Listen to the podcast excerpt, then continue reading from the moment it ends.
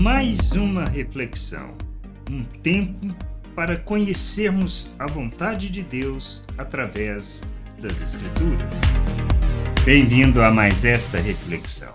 Nós temos que agir como Deus, agir como Cristo, ser seus imitadores. Não podemos agir como religioso, pois quando agimos como religioso, nós não expressamos o Pai, mas revelamos simplesmente os nossos interesses, a nossa vontade, o pensamento do mundo, e revelamos que não estamos comprometidos com o reino de Deus, mas com os nossos interesses.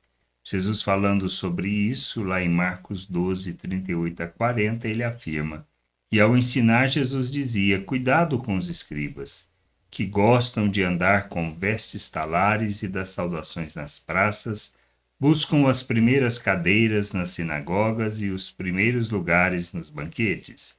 Devoram as casas das viúvas e, para justificar, fazem longas orações. Estes sofrerão juízos, ou perdão, estes sofrerão juízo muito mais severo. Simples assim. O que, que a gente quer? Destaque? Aparência? Que sejamos reconhecidos, visto?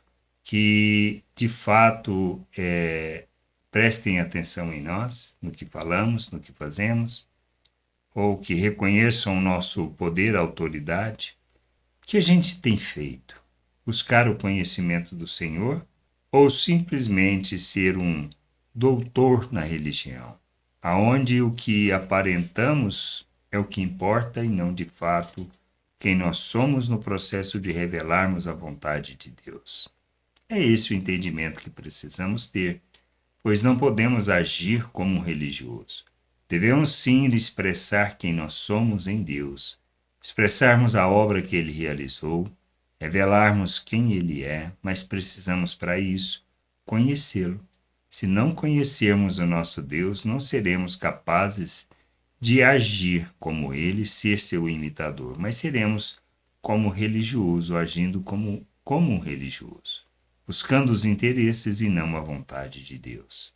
Ao entendermos que somos filhos, que fomos feitos filhos, temos da mesma natureza, que fomos capacitados para andar neste mundo como Cristo, então nós caminhamos nessa direção. Nós deixamos, abandonamos, rejeitamos todas as obras da carne, tudo aquilo que fala da aparência dos nossos interesses, nós abandonamos tudo isso para revelarmos o Pai para expressarmos misericórdia, graça, para revelarmos toda a sua glória, que a gente possa ter todo o entendimento da vontade do Pai, toda a compreensão do seu querer, de maneira que a gente seja a expressão viva de Cristo neste mundo, revelando o Pai, revelando o seu amor, expressando sua misericórdia, graça, e não religioso, não impondo às pessoas o que elas desejam ouvir e fazer, para que Deus, o nosso Deus, seja glorificado. Graça e paz sobre a tua vida. Amém. Gostou da reflexão? Compartilhe.